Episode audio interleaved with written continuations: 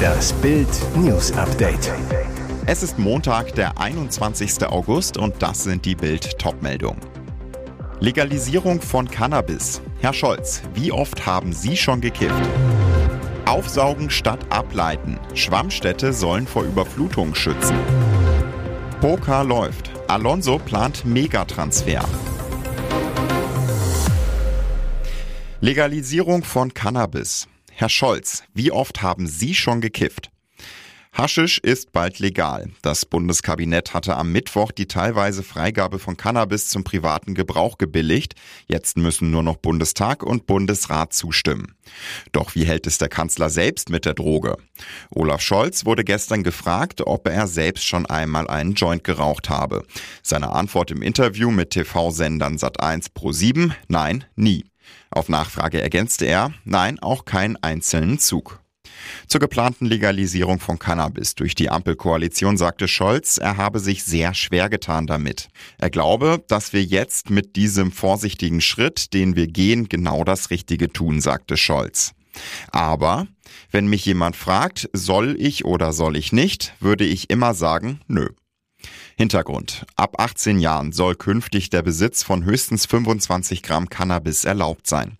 Cannabis darf privat angebaut werden, bis zu drei Pflanzen. Über Clubs maximal 500 Mitglieder können Mitglieder die Droge gemeinschaftlich anbauen und gegenseitig verkaufen. Heißt, wer Cannabis kaufen will, muss Clubmitglied werden. Ex-CDU-Politiker warnt. Die Ampel verschaukelt beim Heizgesetz Millionen Bürger. Anfang September will die Ampelkoalition ihr umstrittenes Heizgesetz im Bundestag endgültig verabschieden. Dann dürfen ab 2024 nur noch Heizungen neu eingebaut werden, die zu mindestens 65 Prozent mit Ökoenergien betrieben werden können. Das Ziel, den Schadstoffausstoß senken, zum Beispiel mit einer Wärmepumpe. Nach heftigen Debatten soll auch weiterhin der Einbau von Öl- und Gasheizungen möglich sein. Mit der Voraussetzung, die lokalen Versorger bieten mittelfristig Ökogase, zum Beispiel Wasserstoff und E-Fuels an, sodass die Heizungen ebenfalls klimafreundlich betrieben werden können. Doch genau hier beginnt das Problem, sagen Experten. Denn es ist fraglich, wie viele Versorger ihr Gasnetz wirklich auf Wasserstoff umstellen werden. Befürchtet wird, gerade auf dem Land werden kaum Ökogas und Öl-Fuels angeboten. Der Ex-CDU-Politiker Christian von Bötticher, heute Chef der Ernährungsindustrie und des CDU-Wirtschaftsrats im Norden, schimpft. Das Heizungsgesetz der Bundesregierung ist eine Katastrophe, vor allem für die Landbevölkerung. Die Ampel gaukelt zig Millionen Menschen vor, dass sie künftig ihre Heizungsart frei wählen können. Das stimmt aber nicht. Aufsaugen statt ableiten. Schwammstädte sollen vor Überflutungen schützen. Gewitter und Starkregen setzen immer wieder ganze Städte unter Wasser. Eine Lösung? Sogenannte Schwammstädte. Einige Kommunen setzen bereits auf das Konzept, während andere noch zögern. Doch warum? Das Prinzip der Schwarmstadt wird in immer mehr deutschen Kommunen umgesetzt und hilft nicht nur mit den Folgen des Klimawandels umzugehen, sondern steigert auch die Lebensqualität der Bevölkerung. Früher hatten wir immer die Vorstellung, Wasser muss möglichst schnell aus der Stadt abgeleitet werden, erklärt Friedrich Hetzel von der Deutschen Vereinigung für Wasserwirtschaft, Abwasser und Abfall. Heute sind die technischen Systeme vom Abwasserrohr bis zur Kläranlage auf die zunehmenden Wassermassen nicht ausgelegt. Moderne Regenwasserbewirtschaftungssysteme zielen darauf ab, sich wieder an die natürliche Wasserbilanz anzunähern. Diesen natürlichen Wasserhaushalt versucht man bei einer Schwammstadt über blaugrüne Infrastruktur mit naturnahen Bausteinen wie Dachbegrünung, Fassadenbegrünung und Versickerungsmulden in die Stadt und die Planung zu integrieren, erklärt Gerhard Hauber vom Planungsbüro Henning Larsen Landscape im baden-württembergischen Überling. Die baulichen Investitionen sind zunächst hoch, räumt Jochen Meissner vom Tiefbauamt der Stadt Neu-Ulm ein. Doch langfristig rechne sich das Vorgehen, sowohl finanziell als auch hinsichtlich von Klima- und Umweltschutz. Poker läuft. Alonso plant Megatransfer. Mit der Verpflichtung von Josip Stanisic, der für ein Jahr ohne Kaufoption vom FC Bayern ausgeliehen wird, ist die Kaderplanung bei Bayer Leverkusen noch nicht abgeschlossen.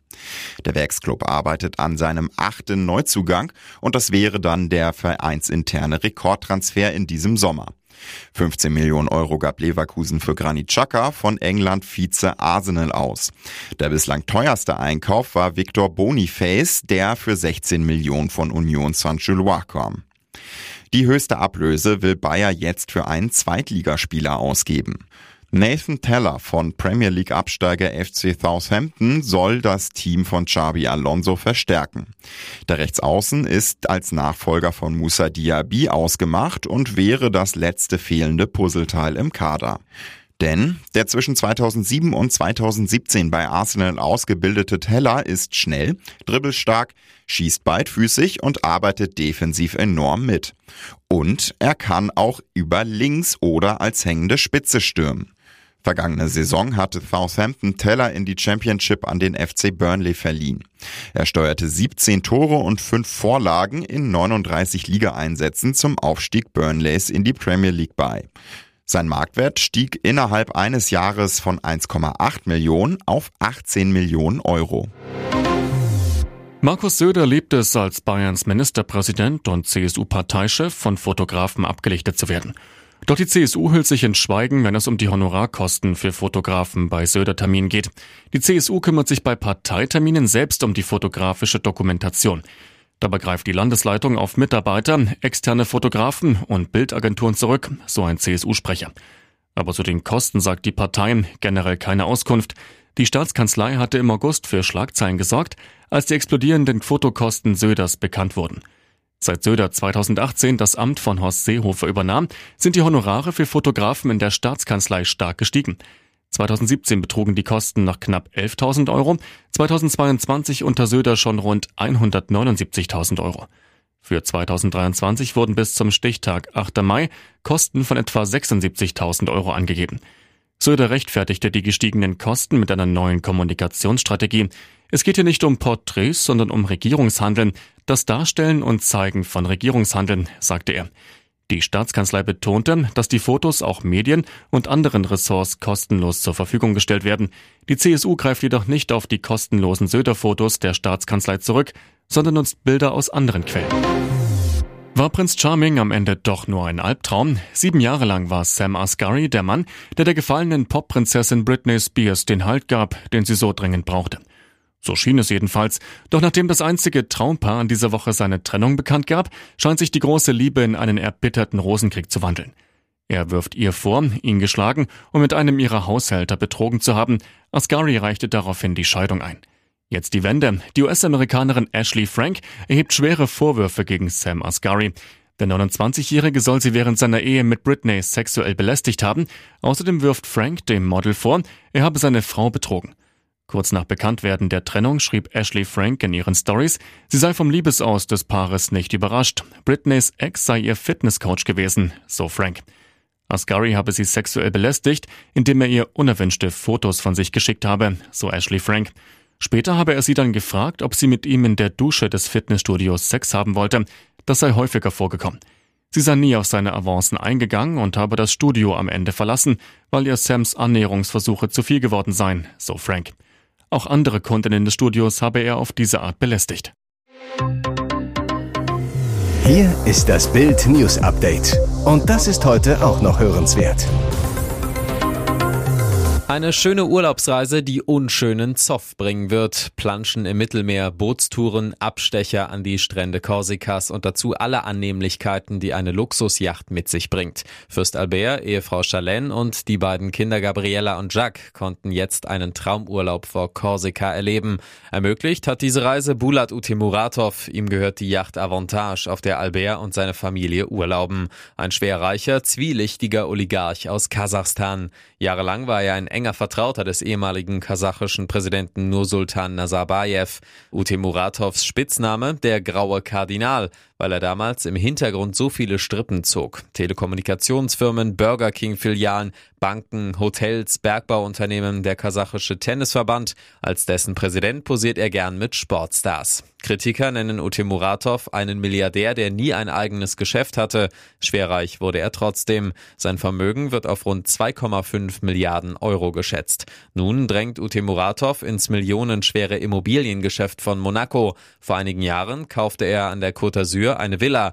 Heute ist er einer der Investoren bei Mare Terra, dem Mega-Neubauprojekt von Monaco. 20 Luxus-Apartments, 10 Villen und eine Strandpromenade. Es wird eine der teuersten Wohngegenden der Welt. Die anderen Platzhirsche sehen Ute Muratov als Feind an und erleben nun Albert als seinen Ferienfreund. Nach Bildinformationen ging der Yachttrip über mehrere Tage. Dabei dürfte auch über Geschäftliches gesprochen worden sein.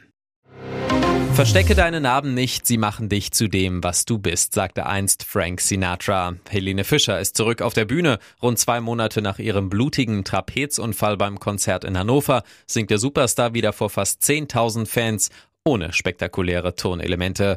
Die Atemlossängerin zeigt sich im perfekt geschnittenen Jumpsuit mit Rosenmotiven elegant statt allzu sportlich. Als Stargast trägt sie beim abendlichen Auftritt auf dem Werksgelände von Küchenhersteller Nobilia bei Gütersloh an der rechten Hand auch ihren Ehering und versteckt die Erinnerung an ihren schlimmen Bühnencrash ganz selbstbewusst nicht.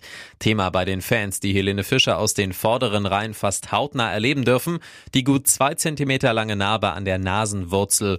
Es ist das Überbleibsel des Zusammenpralls mit der Trapezstange. Mitte Juni hatte Fischer nach dem Crash das Konzert abbrechen müssen, war im Krankenhaus genäht worden. Jetzt wird sie Geduld brauchen. Der Heilungsprozess zieht sich über Monate. Das weiß auch Dr. Dr. Manfred Nilius. Er ist Facharzt für Mund-, Kiefer- und Gesichtschirurgie.